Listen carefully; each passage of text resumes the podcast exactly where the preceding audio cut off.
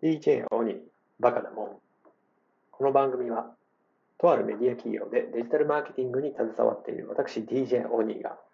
ビジネス、子育てについてワクワクするトピックスや Tips を共有していきます。それでは、スタートです。はい、今日は、えー、SQL をアインストールしたら Windows アップデートができた話をしたいと思います。はい、えっ、ー、と、Windows のアップデート、Windows 10、あパソコンに使っている OS Windows 10なんですけれども、えー、Windows 10のバージョンが1903というものが入っていまして、えー、ただそれのサポートがですね、えー、確か11月には、えー、終了するという話で、えー、その前にですね、この春ですかね、Windows 10バージョン2004というのが配布されていたんですが、えー、当初の中比較的バグが多いというふうな話もあったので、えー、半年以上はですね、えー、それにはアップデートをせずにいました。で、えーまあ、サポートも切れるということで、最新のバージョンにアップデートしようと思っていたんですが、えっ、ー、と、アップデートする途中でですね、14%というところでエラーメッセージが出てきて止まってしまうんですね。というふうな状態になりました。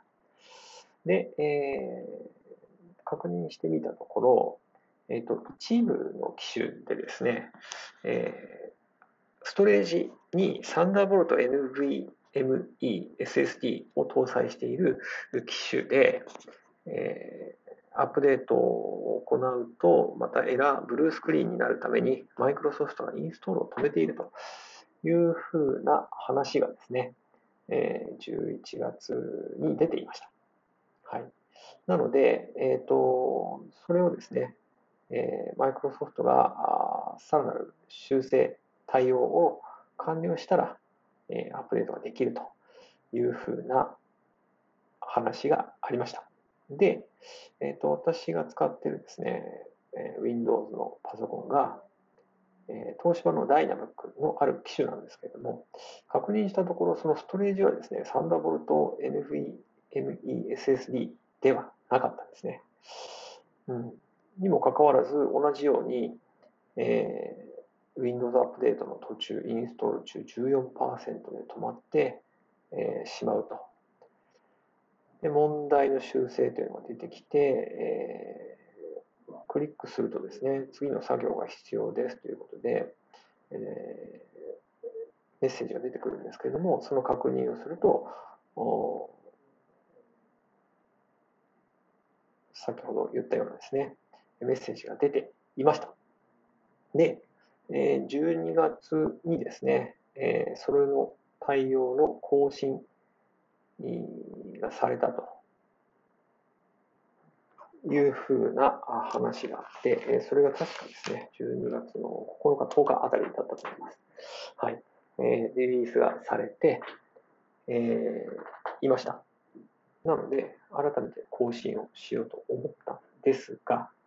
えー、またですね、同じように14%で、えー、止まってしまうと。なんだろうなと思って、えー、ちょっとまた再起動、本体を再起動したりとかですね、えー、試してやってみたんですが、まあ、同じような状況で止まると。なんでしょうね。ということで、そこからさらにまた1週間、うんまあ、ちょっとこれは何かまたアップデートがあるのかもしれないなと思ってですね、1週間経って、えー、また、まあ、水曜日に基本的には、えー Windows が、アップデートが配布されるということなので、えー、まあ、それを待ってですね、改めてやってみたんですが、やはりダメですと。はあ、はあ、ということで、改めてもう一回そのエラーメッセージを確認をしに行ったところですね、まあ、ちょっとそちらは英文で、えー、ずらずらずらっといろんなことが書いてあったのですが、えまあ、一つにはですね、エッジ、えっと、インターネットエクスプローラーに代わるブラウザーとしてのエッジがありますけれども、そちらのなんかバージョンのアップデートが必要というふうな情報と、えっ、と、SQL についても、SQL サーバーについても、アップデートが必要なんだというふうな情報が出ていました。で、えー、確かにですね、あの、ちょっと最近は使っていないんですけれども、えーと、データ分析をするためにですね、この Windows のパソコンに SQL サーバーをインストールしていたことがあったんですね。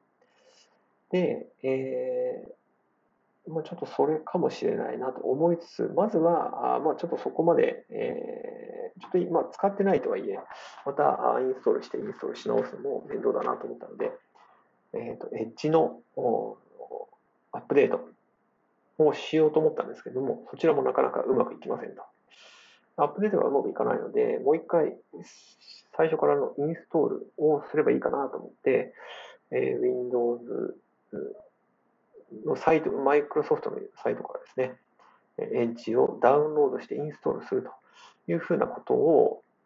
トライしてみたんですけども、実はそれもですね、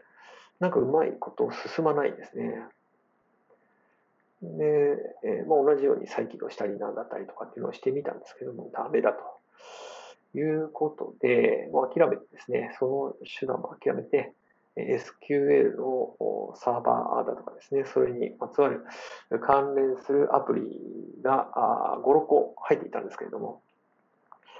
それらを一旦すべてアンインストールしました。で、えもう一回 Windows のアップデートを試してみたところ、えようやくアップデートが完了しましたという話です。えで、Windows のアップデートなので、えそれなりにちょっと時間がかかりましたね。え30分程度、30分以上かかったかな。はい、何回か再起動をしたりとかですね。えー、最終的な起動してからも、まあ、準備整うまでお待ちくださいみたいな画面がですね、えー、10分は出てなかったかな、でも5、6分表示されて、えー、まあ、動いて、裏で動いていたんでしょうけど。はい。という作業を経て、ようやく Windows がアップデートされた状態で使えるようになったという話です。はい。いかがでしたでしょうか。えっ、ー、と、まあちょっとワクワクするようなトピックスというか、えー、まあ tips ではあるんですけれども、はい。まあこの手のですね、えー、まあトラブルとか対応みたいなところって比較的苦手ではない、